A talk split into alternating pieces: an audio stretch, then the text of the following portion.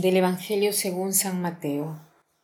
En aquel tiempo Jesús dijo a sus discípulos, Yo les aseguro que si un rico difícilmente entrará en el reino de los cielos, se lo repito, es más fácil que un camello pase por el ojo de una aguja que un rico entre en el reino de los cielos.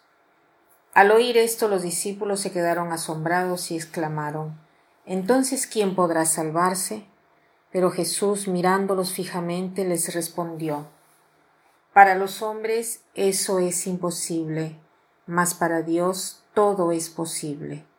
Entonces Pedro, tomando la palabra, le dijo a Jesús, Señor, nosotros lo hemos dejado todo y te hemos seguido. ¿Qué nos va a tocar?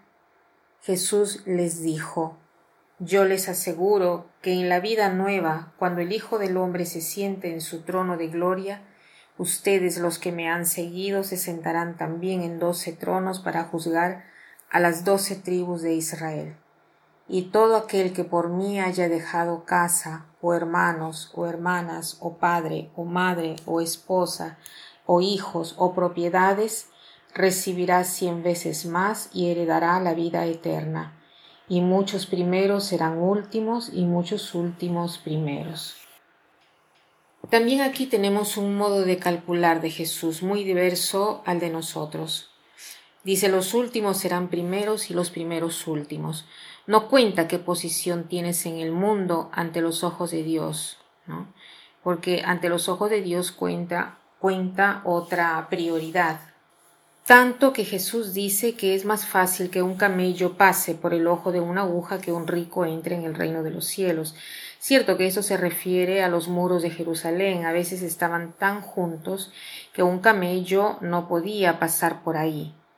Pero si nosotros nos detenemos a verla literalmente, eso tiene sentido, porque es verdad que nuestra salvación no es una cosa a la cual podemos llegar con tanto esfuerzo, sino que la salvación de Dios es algo que nosotros eh, no podemos llegar por nosotros mismos, ¿no? Y podemos llegar solo con la gracia de Jesús, que es una gracia que no nos la merecemos, ¿no?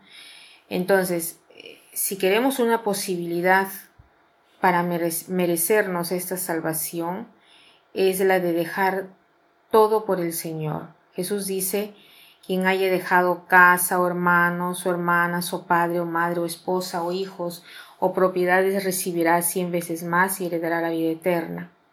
De nuevo la generosidad de Dios acá es inmensa respecto a lo que podemos hacer nosotros, ¿no? ¿Y, y qué debemos hacer?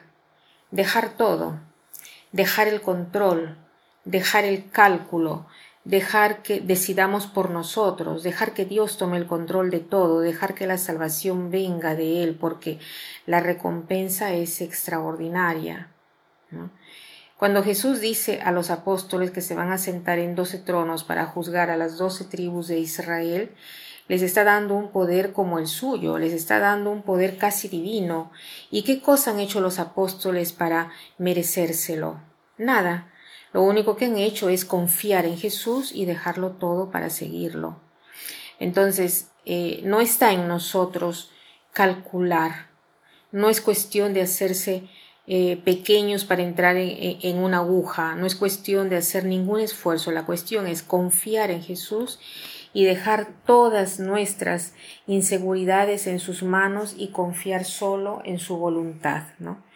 Que esta sea la estrella que guíe nuestras acciones y pensamientos el día de hoy.